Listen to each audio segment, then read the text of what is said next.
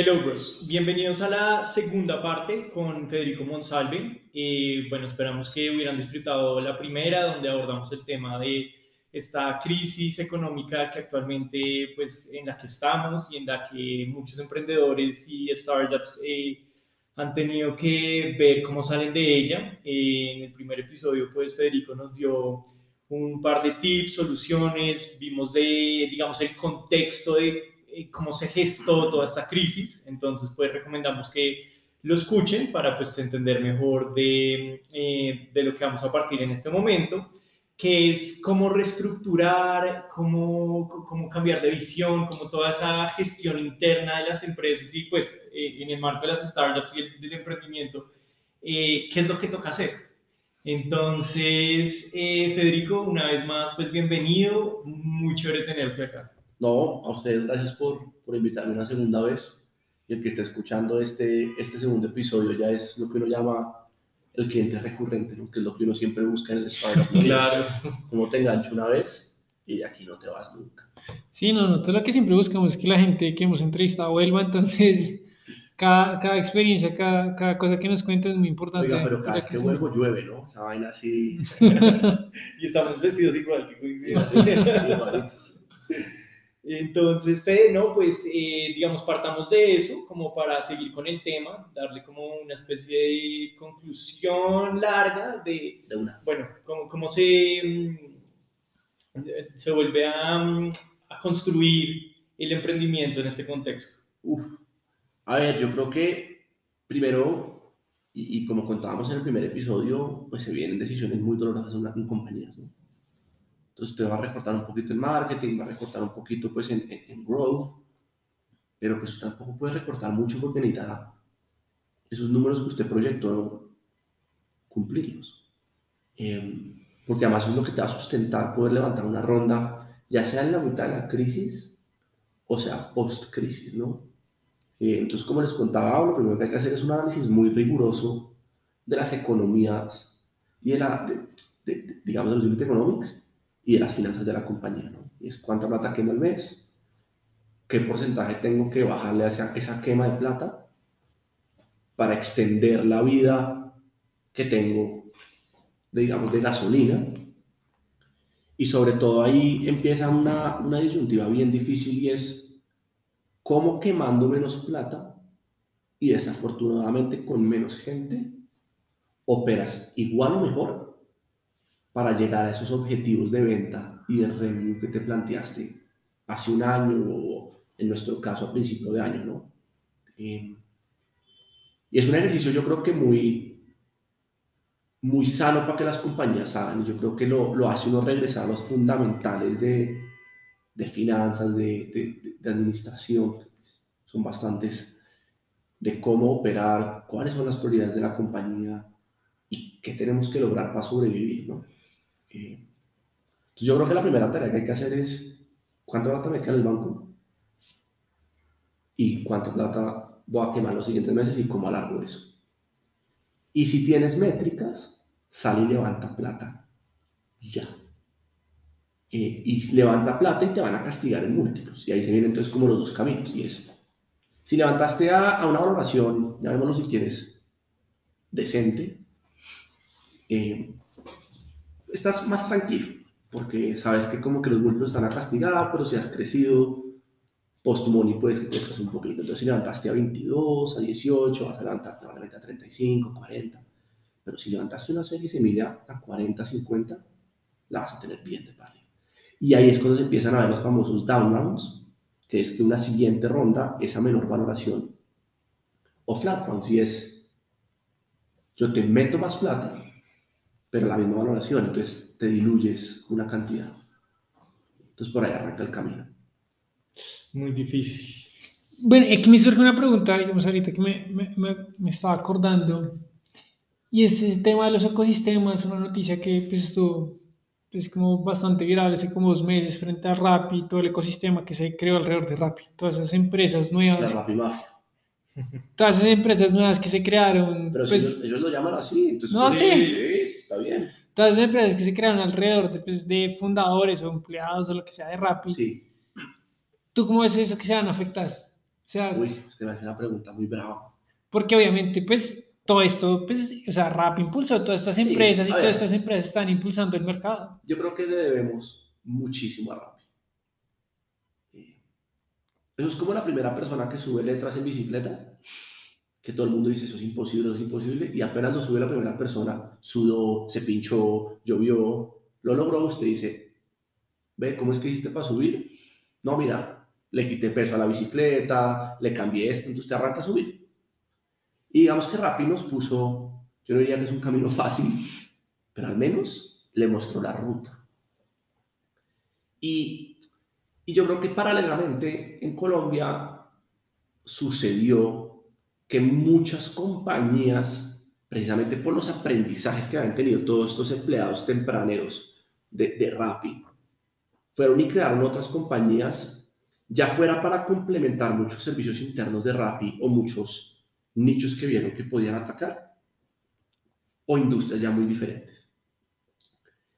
Y esta gente, esos emprendedores, todos excelentes, digamos que también vivían de, venían de una mentalidad un poco también blitzscaling, como la tenemos todos, ¿no? Yo no voy a decir que yo no. Pero claro, eso también ayuda a que muchas, muchas compañías levantaran a, a valoraciones altas y los fondos, y creo que eso sí es culpa de los fondos 100%, porque esto no es culpa de los empleados de Rappi, se emocionaban mucho cuando veían un early employee de Rappi. Y esa vaina ayudó a valoraciones, que no quiero decir nombres porque está mal, pero gente que levantaba unos múltiplos y unas valoraciones como un PowerPoint, cuando no tenías ni validación de mercado, ni un solo cliente, y eso también le ha pegado, ¿no? Eh, pero ahí el juego es el mismo, rápido no, te tienes que jugar a los unit economics, y si levantaste a múltiplos muy altos, a valoraciones muy altas, perdón, la vas a tener un poco más difícil, seas de Rappi o no seas de Rappi. Se va a volver un juego de escalabilidad sana y rentable, y por ahí va.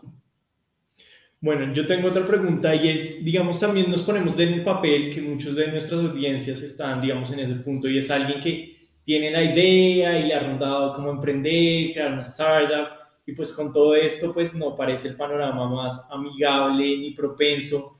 Entonces, muchas cosas en la vida es time.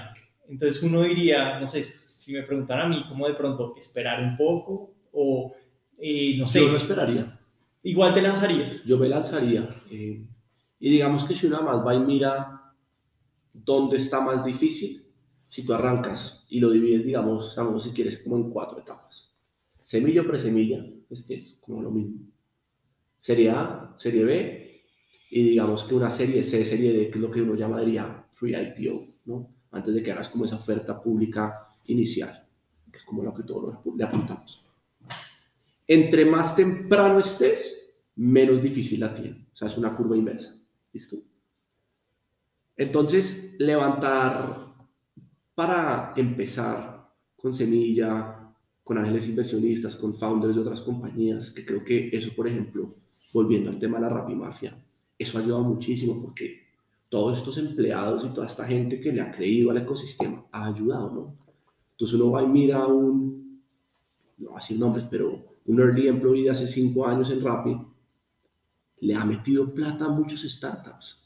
Y no solo plata, sino le dedican horas a la semana, hacen intros con bicis y eso ha ayudado a que la gente crezca y aprenda. Entonces creo, creo que eso ayuda. Y después, entonces, si tú, si tú vas a levantar ya, levantas, arrancas en semilla, presemilla, founders, ángeles inversionistas, vas bien.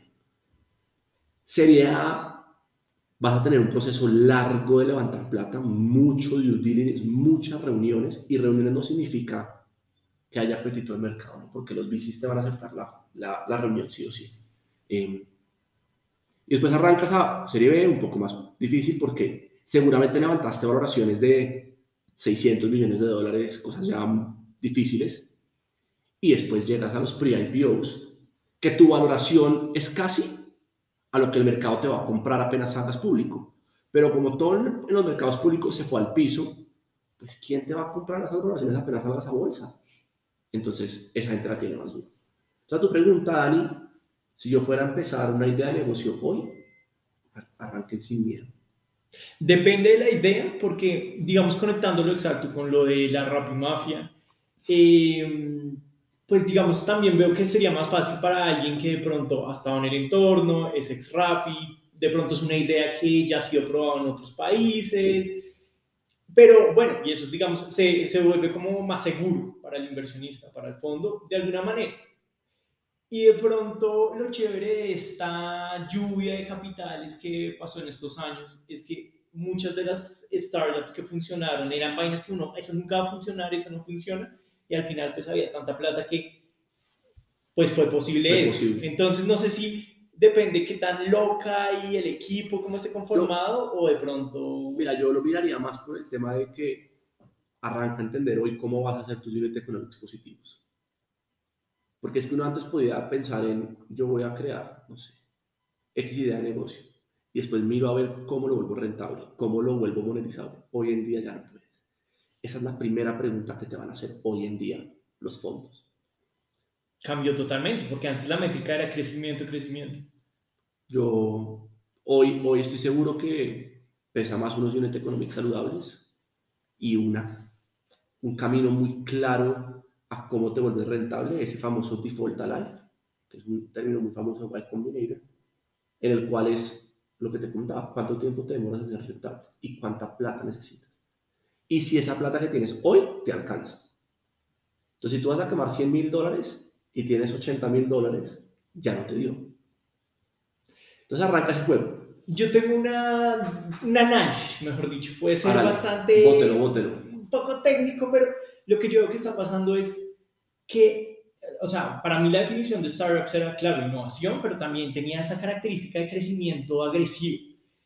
Y de pronto una forma de pivotear es volver eh, eh, la idea del negocio a algo más como una idea de negocio más convencional, obviamente pues di que, que gira en torno a lo digital y todo, pero pues digamos, un negocio convencional se caracteriza porque tiene que dar, tiene que dar plata, no está pensado en el largo plazo, en una ronda eh, mejor dicho, en un IPO que, que, que ese es el objetivo, sino es como, bueno, no sé, hay otra forma que ha funcionado por muchos años de hacer negocio, entonces no sé, o sea, se me hace que es volver a, a lo de antes un poco o, o... Yo creo que, a ver, yo creo que a lo que se tiene que volver es, o lo, a lo que se está volviendo, ya se volvió, es cuál es ese camino para llegar a ese modo rentable. Es como el que uno dice que, pues oiga, es que antiguamente mis abuelos tenían un, digamos, un estado de resultados clarísimo y al final dejaba plata. Sí, exacto. Y uno o diez pesos, pero ah, ese era el juego.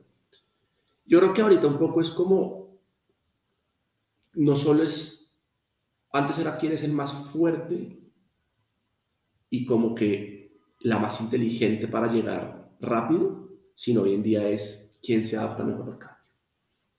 Y entre tú más rápido te, te, te llegues a adaptar a ese cambio, pues mejor parado estás para afrontar este nuevo juego y la nueva forma en la que te van a ver. Los fondos te van a evaluar mucho más duro, las reuniones van a ser más largas, van a demorarse muchísimo más en hacer entrega de ese capital, porque la verdad es que los fondos hoy, muchos fondos tienen una cantidad de plata parqueada, pero una cantidad. Lo que pasa es que van a decir, ahora vamos a demorarnos más en entregar.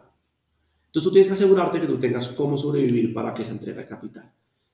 Y yo sí creo que el juego se volvió más tradicional. Sí. Con, con muchas otras cosas de crecimiento, remote work, etcétera, etcétera, pero se vuelve un poquito más tradicional de cómo vas a generar retorno rápido y cómo vamos a generar retorno. Eso es. Nosotros digamos que en Honti hemos sido muy afortunados que desde el día uno nuestros unit economics son positivos. Y hoy los fondos, apenas les cuentas tú eso, no te entregan plata ahí mismo. Ojalá fuera así. Pero por lo menos. Pero te la entrego. te- no, pues esa, vamos a ver. te miran por lo menos con ojos diferentes. Como que es como, bueno, estos manes han hecho una tarea diferente. Eh, sin embargo, creo que el, el emprendedor que más va a aprender y va a decir, me la agarré toda y es la gente que yo más voy a valorar, es la gente que tenía unit economics negativos y que se adaptó al cambio y los volvió positivos. Porque eso sí que es difícil. Total. Otra cosa que, digamos, eh, me surge que puede funcionar es, al final, eh, el poder de convencimiento del CEO, cómo demostrar esa visión, mejor dicho, como, oigan, este es un Sí, periodo de crisis y todo, pero en verdad confíen y crean en mí que esto después va, pues, va a seguir existiendo y va a tener mucho éxito. Y pues ahí le voy entrando un poquito al tema de, pues, de tu cargo como Chief of Claro. Staff, como eso que tanto pesa, al final, pues también, no sé, son humanos los que dan eh, la inversión, entonces pues uno le tiene que saber llegar, no sé, Entrar. entrar, y eso es un factor. Al final, pues, Sebastián Caro. Sebastián Caro tiene una frase muy famosa cuando estamos levantando plata y es, Fer, esto es un proceso de venta. Y es tal cual. Y precisamente lo que te decía ahorita, que el tiempo se extiende, que como que se vuelve más largo el proceso. La primera llamada se vuelve ese primer brochazo del producto y ese momento de venta. Ahí el CEO que mejor convence y que mejor venda su producto, gana. Porque se gana el derecho a una segunda reunión. Después viene un intermedio, que es la revisión de toda la parte financiera, cómo lo vas a escalar, cuáles son tus unit economics. Ahí entro yo, por ejemplo, mucho a apoyar a Sebastián en, en mi rol de Chief of Staff. Eh, porque son explicaciones muy técnicas que a veces uno tiene que tener súper claras y son reuniones muy densas y ya no es tanto un proceso de venta, sino un, tú preguntas, yo te respondo, tú preguntas, yo te respondo. Te respondo a un 80%, me vas a volver a preguntar un poquito más a fondo. Y ahí con Sebastián entramos en ese juego de yo respondo una, algo, él responde y complementa. Él responde, yo entro y complemento. Entonces como que se vuelve casi como ese, e- ese dúo dinámico en el cual el Chief of Staff tiene que ayudar. Pero creo que donde más valor tiene uno como Chief of Staff es levantar plata es una tarea de tiempo completo. Y el emprendedor que le diga, o el CEO, perdón, que le diga que eso no es así, que venga y me lo sustente. Porque ese tipo tiene un superpoder. Se lo juro. Porque esa vaina consume mucho tiempo, mucho estrés, y usted no tiene tiempo ni de mirar al lado, ve cómo es cada operación en la compañía. Entonces ahí el rol de Chief of Staff se vuelve mucho cómo ayudo a que internamente la compañía siga operando, los reportes del CEO sigan ejecutando, la visión se siga cumpliendo, haya alineación entre los, entre los líderes de la compañía. Y como hay muchas preguntas de los fondos que uno les responde, él, mira, no tengo la métrica clara, es una gran pregunta, déjame, hago como que follow up en este tema. Y entonces uno, apenas usted cuelga, llámese a sus tres cabezas de esas tres áreas. Señores, nos preguntaron esto, hay que sacar esta métrica, busquemos por acá, ta, ta, ta, ta, ta. Porque usted tiene horas para responder ese, esa pregunta que le hicieron. Usted se ganó un relojito de cuatro horas. Si usted ya se demoró mucho, el man del fondo le va a decir, "Mm, estos manes como que patinaron, se fueron a ver cómo sacar la respuesta. Entonces también ese, ese rol de Chief of Staff es cómo usted apoya que la ejecución siga, haya alineación y sobre todo que al CEO le llegue el menos ruido posible de lo que está pasando en la compañía. Pues a mí esa metáfora que hiciste en el podcast de Verónica Sandales, sí, eh, que bueno, le hacemos la promoción porque, eh, no sé, el contenido ya me parece súper chévere, que se llama Todo por Contar. no, pero es una crack, es una crack. Sí, sí, sí. Eh, pues me pareció buenísimo el de, digamos, el de los cubos, el de como... El Lego. El de los Lego, Legos, El exacto. sí. el ego, el ego. Tal cual. Porque ahora piense que es como el CEO dejó los legos en el cuarto al lado y usted se tiene que asegurar que de alguna manera esos legos cuadren. Y que cuando usted acaba el proceso de ronda o en la mitad de la ronda el CEO se voltee a querer jugar con sus legos otra vez, las fichas estén medianamente organizadas y haya algo como por donde el tipo pueda empezar.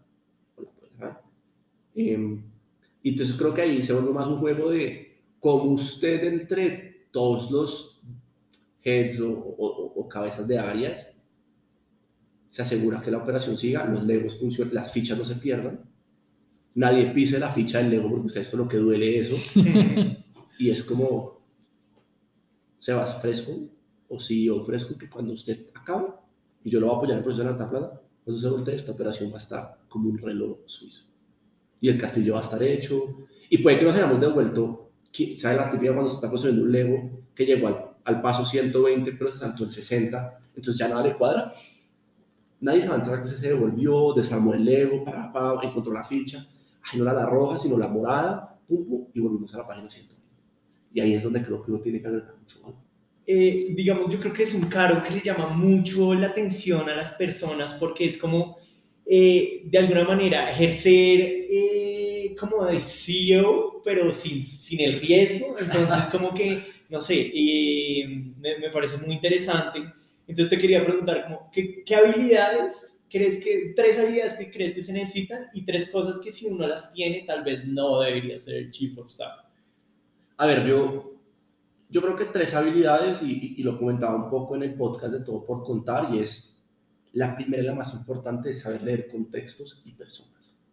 Y es lo que yo decía, es, si hay una reunión entre Mateo y Daniel, y esta vaina se está empezando a calentar, y ya ni siquiera mutean y levantan la mano, sino esto ya es a, a quemarropa, usted ya tiene que entender cómo interrumpe, cómo lee contextos y cómo salva eso que está sucediendo ahí. Eh, y después es la, lo que yo decía, la clásica llamada Mateo, donde usted, Daniel, lo cogió a quemarropa una llamada. Es, Matt, yo sé que estuvo muy duro esto, yo sé que no me pasa. La verdad es que Dani tiene mucho estrés en este momento, no te puedes imaginar. Ve, te ayudo a que esta vaina funcione mejor. Eh, pero entonces ahí también un poco es, como usted mete la cucharada, pero usted va a salir quemado. Porque si yo cojo a Daniel en un mal día, el primero que sale a tiros es Federico. Eh, y ahí yo creo que la primera habilidad es saber leer contextos y saber leer personas. Y es como, como le gusta al CEO que le presenten. Yo sé que esa persona confía mucho en Mateo, pero donde Mateo le lleve 325 diapositivas, Daniel no va a, a matar. Entonces ahí se vuelve un poquito como, como usted lee las dos puntas de la conversación y ayuda a que sea mucho más fluido. Segundo, mucha organización. Eso va a depender mucho del CEO con el que tú vas a trabajar. También, por ejemplo, Santiago Suárez es una persona extremadamente disciplinada, extremadamente organizada. Creo que eso fue probablemente lo que yo más le aprendí en, eso. Y bueno, forma de pensar, o sea, él, tiene un, una forma de tomar decisiones a punta de gut, como de estómago, como tal cual, de, que yo la admiro. Y eso que aprendí, después me encontré con Sebas, quizás me decía, ayúdeme a organizar mi, mi, vida, mi agenda, mi estructura, la compañía. Entonces yo había traído un poquito ese conocimiento de Santiago. Y entonces, si usted es muy organizado, le va a ayudar, le va a hacer la vida muchísimo más fácil como chico está. Eh, y la tercera, que es una frase que yo, que yo digo mucho en la compañía, es, tenemos que saber hacer las cosas al 80%. Y usted hace las cosas al 80% y después ve cómo con el resto hace el otro 20% es eso. Y bueno, la, la, siguiente pregunta que me surge, porque es como, bueno, si tú haces eso para una compañía, digamos, en tu vida, porque también oí la anécdota con tus amigos, también es como esa productividad, es ese, tristísimo, es, es, es tristísimo porque uno se vuelve igual de estricto y jodón en su vida. Entonces usted se mete hoy a mi, a mi iPad o a mi celular y yo tengo un Notion de mi vida y entonces tengo tareas que tengo por hacer, mis prioridades para este mes a nivel personal. ¿Qué tan no, lejos has organizado, planeado en el tiempo? No, tengo, a ver, me siento todos los domingos y organizo mi vida y también organizo mi mes. Eh, entonces, no sé, pagar el recibo de la luz, usted antes hubiera hecho un recordatorio en el celular o lo que fue, una alarma, yo creo un Notion, tengo tareas recurrentes y ya empiezo uno a volverse a ese nivel de, de, digamos, de organización y de estructura, ¿no? No, y que cualquier cosa lo puede cambiar, o sea, si el CEO te dice, vamos a hacer esto, tú tienes que reorganizar todo lo que planeaste. Pero vuelves y organizas. Eh, toca. Sí. Y es otra vez, usted llegó con una idea de un, de un, de un castillo en Lego, no, es que yo quería cuatro cuartos, y usted las fichas solo alcanzaron para hacer tres cuartos, y ahora, vaya, derrumbe y mirar cómo con lo mismo que tenía, arma los cuatro cuartos. Y usted después va y le presenta y dice, o sea, que pensándolo, Mejor los tres cuartos. los tres funcionan mejor, pero esto lo hago en un estudio. Entonces, como, es, eh, eh, pero es divertido, a mí me encanta, a mí me gusta mucho y, y, y creo que además usted aprende mucho. Eh, creo que crea una relación única normalmente con el CEO, ya se vuelve una relación muy cercana, entonces como Fede, me voy de viaje este, este viernes no estoy, para que sepan, entonces haga esto. Entonces ya se vuelve como una, una conversación muy bacana, una relación muy bacana. No, pues muy chévere, sobre todo, pues, pues interesante la gente que, que, que se está metiendo en este mundo, sobre todo pues lo que hablamos en Colombia, pues ahorita hay muchas startups, la gente, todo el mundo quiere emprender, pues debe saber en qué es lo que se está metiendo, y pues es muy bueno saber que, pues, que esas cualidades que, pues, que tú has aprendido que son necesarias, sobre todo, pues lo que sea Daniel, es como ese riesgo de ser CEO, pero sin serlo, obviamente no. No, pero ahí es la pregunta que estoy hay seguro que te la han hecho un billón de veces. Sí. Y tampoco es como que estoy diciendo como, no, ya lo vas a hacer, pero si, si sientes que algún día, si sea como en 30 años, eh, te interesaría ser como fundador, como tal, como de tu propia startup. Eh, a ver, yo creo que esta, esta pregunta, de hecho, me la hacía ayer una persona muy cercana a mí, como en mi vida personal, como bueno, como que, ¿cuánto tiempo te gustaría ser chief of staff? Pero también es muy valioso, uno quiere ser toda la vida, No, que es o lo hay- que te gusta, o hay y gente eres que- demasiado bueno en ello, Y, entonces... y, y mi respuesta fue un poco como, que va un poco como a ese mantra de vida que he adquirido a, raíz, a raíz de un par de temas personales, de, de un par de temas médicos, y es como, hoy me preocupo por lo que estoy haciendo hoy. No, y hay gente que se volvió famosa por eso, o sea, Sí, que es, sí, van de empresa en empresa y son chief staff o son tal puesto. ¿Nunca has visto un documental de Get Me Roger Stone No. en Netflix? Sí, que es el... que la- El que, el que pone los presidentes en Estados Unidos. Sí, sí. Y el tipo O sea, se, que ayuda a todos los republicanos. especialista en eso, en, to- en poner a todos los Y es el mejor en eso. Eh, sí, pero, pero creo que la pregunta de Dani, creo que me gustarían dos cosas. Primero, ojalá algún día liderar una compañía. Me, me- me parecería una vaina muy, muy, muy chévere. Eh, ojalá con un equipo del carajo. Eh, y dos, algún día emprender, pero para eso todavía me falta bastante. Bastante. Creo que primero quiero seguir siendo un buen chief of staff, ojalá ser un CEO, ojalá alguien me dé la oportunidad de ser un buen CEO. Eh, Sí, que es de- exacto, eso es muy viable y yo creo que va en tu trayectoria y es diferente ser un fundador a un CEO.